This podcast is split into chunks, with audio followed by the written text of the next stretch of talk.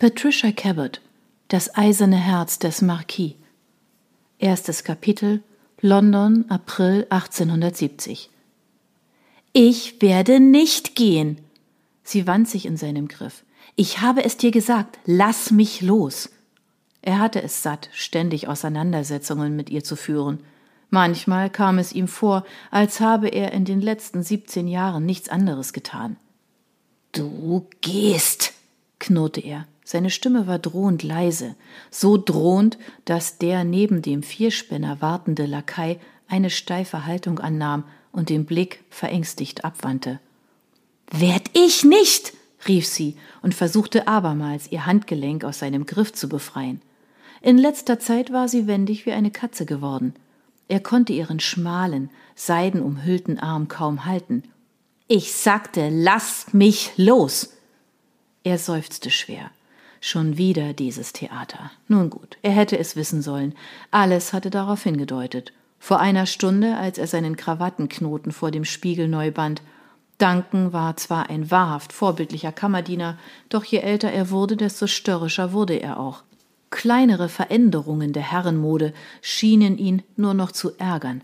Er knotete die Krawatte seines Brotgebers seit zwanzig Jahren in der gleichen Art und Weise, womit er Burke zwang, sich heimlich zurückzuziehen, das Werk seines Kammerdieners aufzulösen und neu zu binden. In diesem Moment jedenfalls war Miss Pitt ohne Anmeldung und noch dazu in einem Zustand höchster Erregung in sein Ankleidezimmer gestürmt.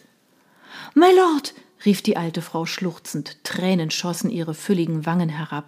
Sie ist unmöglich. Unmöglich. Hören Sie, kein Mensch, niemand muss sich eine solche Misshandlung gefallen lassen. Sie presste eine zitternde Hand an die Lippen und floh aus dem Zimmer. Burke war nicht ganz sicher, aber es hatte den Anschein, dass Miss Pitt soeben gekündigt hatte. Seufzend löste er die Krawatte.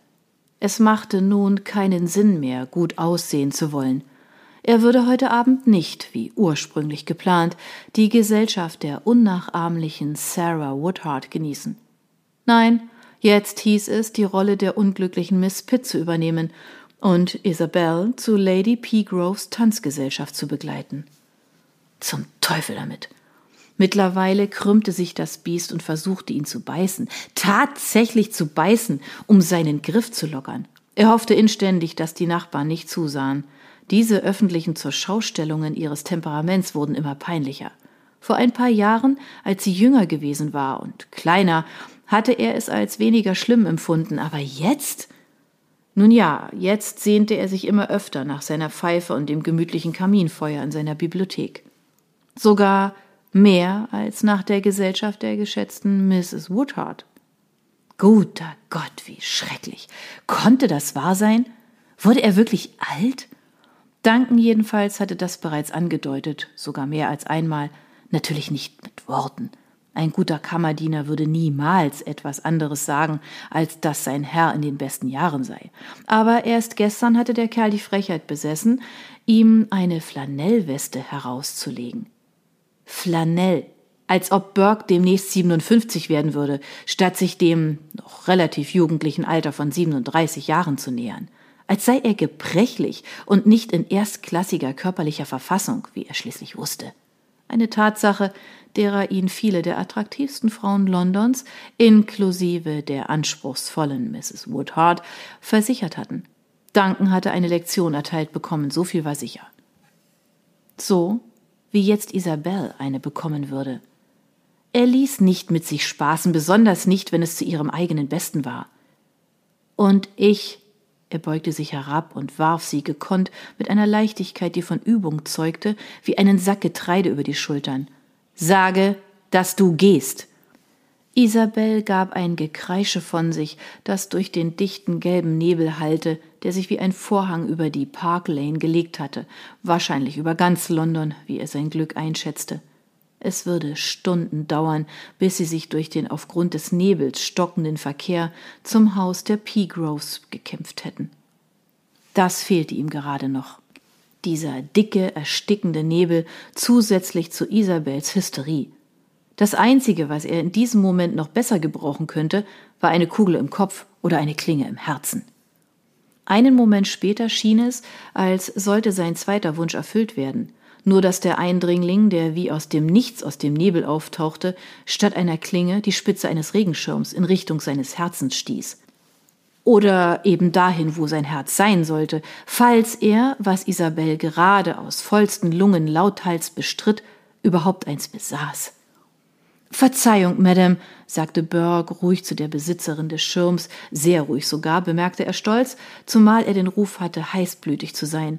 Aber würde es Ihnen etwas ausmachen, dieses Ding vorzunehmen? Es behindert mich auf dem Weg zu der Kutsche, die dort wartet. Noch einen Schritt, sagte die Schirmbesitzerin mit einer Stimme, die für ein Wesen von solch, naja, winzigem Ausmaß verblüffend hart klang, und ich werde ihre Chancen auf einen Erben ernsthaft gefährden. Burke warf seinem Lakaien einen Blick zu.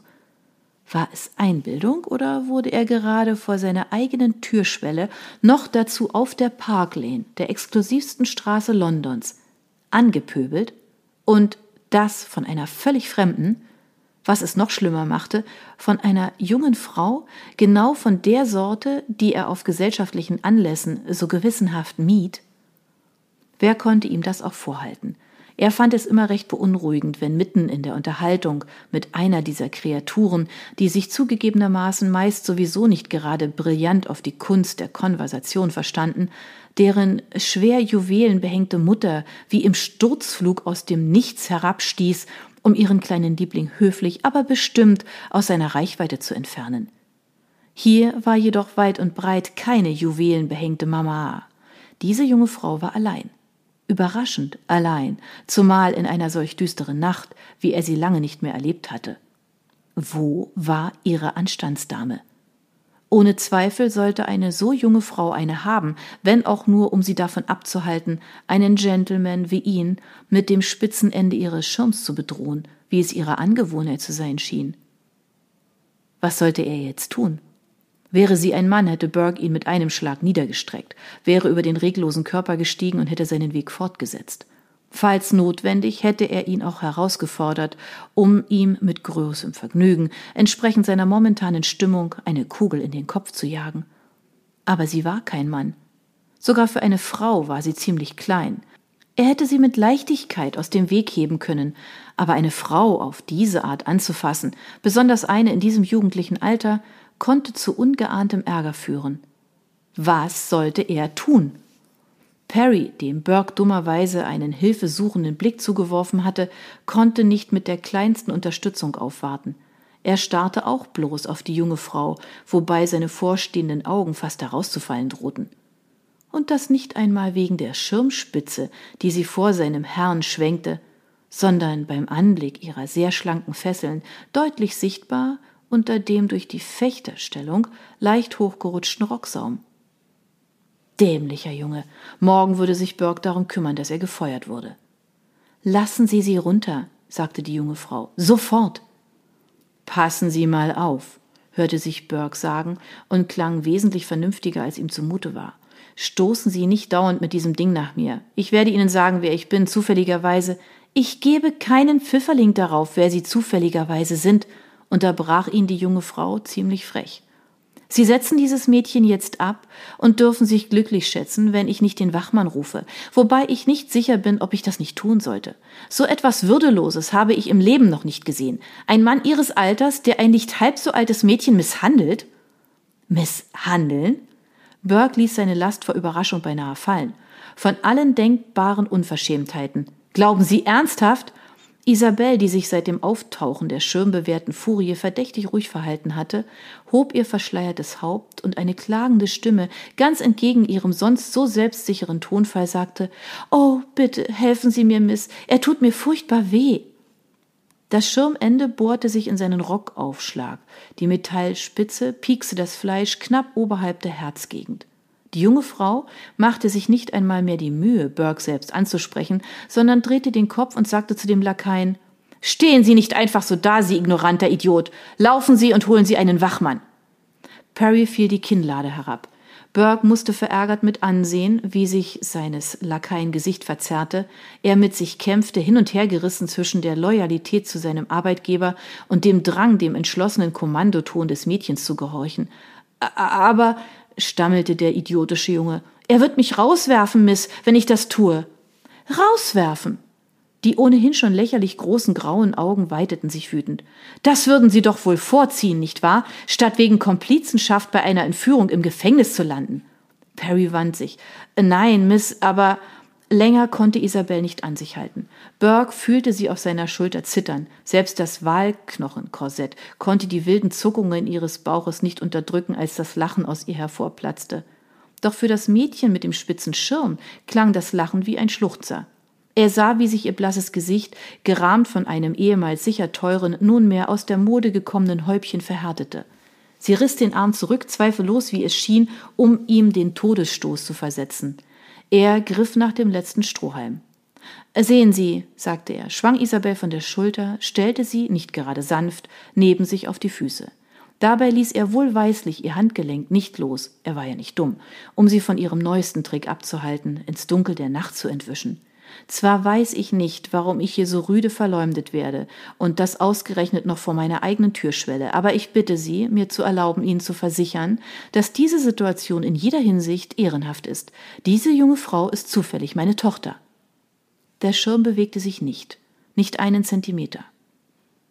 Gute Geschichte, sagte seine Besitzerin trocken. Burke sah sich nach Wurfgegenständen um. Er befürchtete ernsthaft, gleich einen Schlaganfall zu erleiden.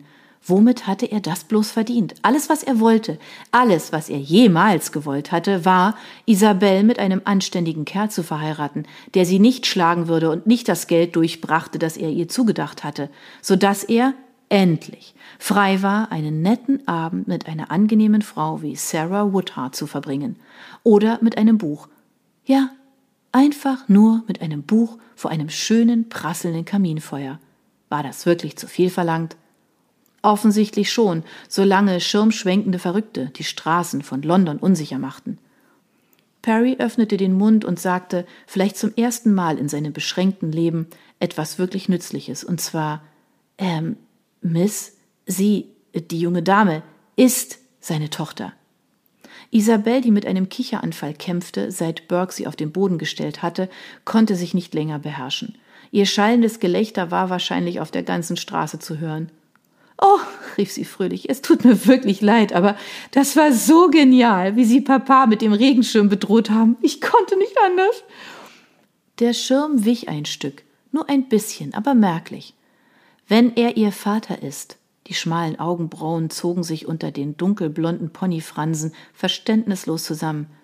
Warum in Gottes Namen haben Sie so geschrien?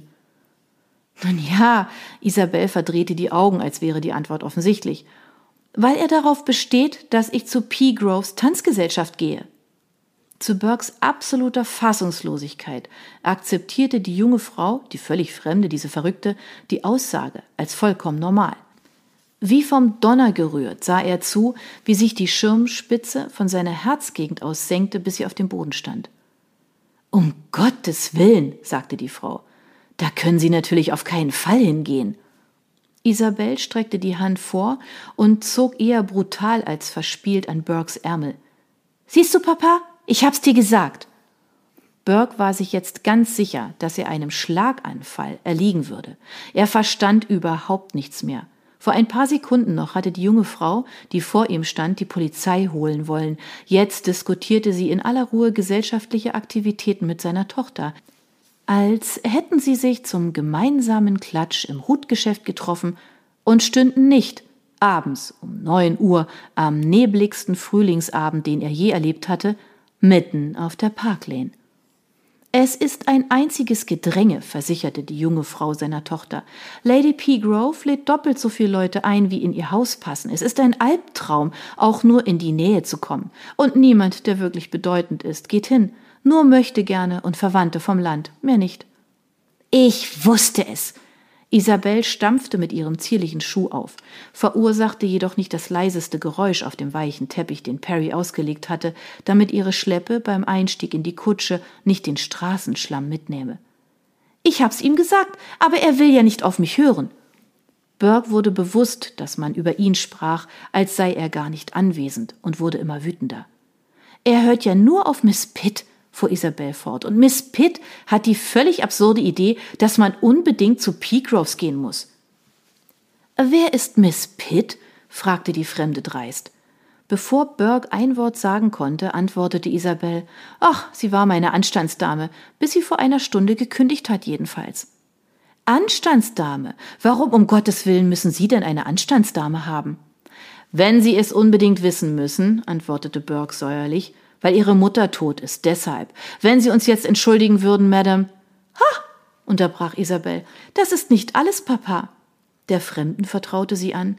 Mama ist tatsächlich tot, aber in Wahrheit stellt er Anstandsdamen für mich ein, weil er keine Lust hat, mit mir irgendwo hinzugehen. Er will ja seine ganze Zeit mit Mrs. Woodhart verbringen. Burkes Griff um Isabels Arm wurde fester. Perry, sagte er, die Tür bitte. Der Lakai, der der Unterhaltung staunend und mit größerer Aufmerksamkeit gefolgt war, als er sie jemals bei Burkes Anweisungen an den Tag legte, erschrak, so plötzlich angesprochen zu werden. My Lord, stammelte er. Burke fragte sich, ob es wohl als brutal angesehen würde, wenn er Parrys Hosenboden einen schwungvollen Tritt versetzte. Würde es wohl, entschied er. Die Tür, knurrte er, von der Kutsche, öffne sie jetzt. Der arme Lakai beeilte sich, der Anordnung seines Herrn Folge zu leisten. In der Zwischenzeit plauderte Isabel eifrig weiter, was Burke fast zur Raserei brachte. Oh, sagte sie gerade, ich habe immer und immer wieder gesagt, zu Lady Ashford muss man gehen, aber hören Sie etwa auf mich? Hm, kein Stück. Es war ja wohl nicht verwunderlich, dass ich zu Miss Pitt unhöflich werden musste. Ich meine, wenn keiner auf einen hört. Oh, ist Lady Ashfords Ball heute? Die junge Frau stand so nonchalant auf den Griff ihres Schirms gelehnt, als sei er ein Crockethammer und sie stünden auf einer Sommerwiese beim Freundschaftsspiel. Tja, damit ist es wohl entschieden. Lady Ashford darf man einfach nicht verpassen. Ja, aber das Ganze ist eine Verschwörung, verstehen Sie, um mich von dem Mann fernzuhalten, den ich liebe. In die Kutsche, unterbrach Burke eisern. Er war stolz auf sich. Er hatte sie noch nicht mit Fußtritten in die Kutsche befördert, was sein erster Impuls gewesen war. Er lernte langsam sein Temperament zu beherrschen und bei Gott, es hatte in den letzten paar Wochen arge Versuchungen gegeben, aber er hielt sich unter Kontrolle. Wenn sie es nur schaffen würde, dieser redseligen jungen Frau und ihrem Schirm ohne Blutvergießen zu entkommen, wäre er schon froh. Aber Papa! Isabel sah ihn mit großen Augen an. Ich dachte, du hättest die Dame gehört. Peagroves Tanzgesellschaft ist einfach nicht. Steig in die Kutsche, brüllte Burke.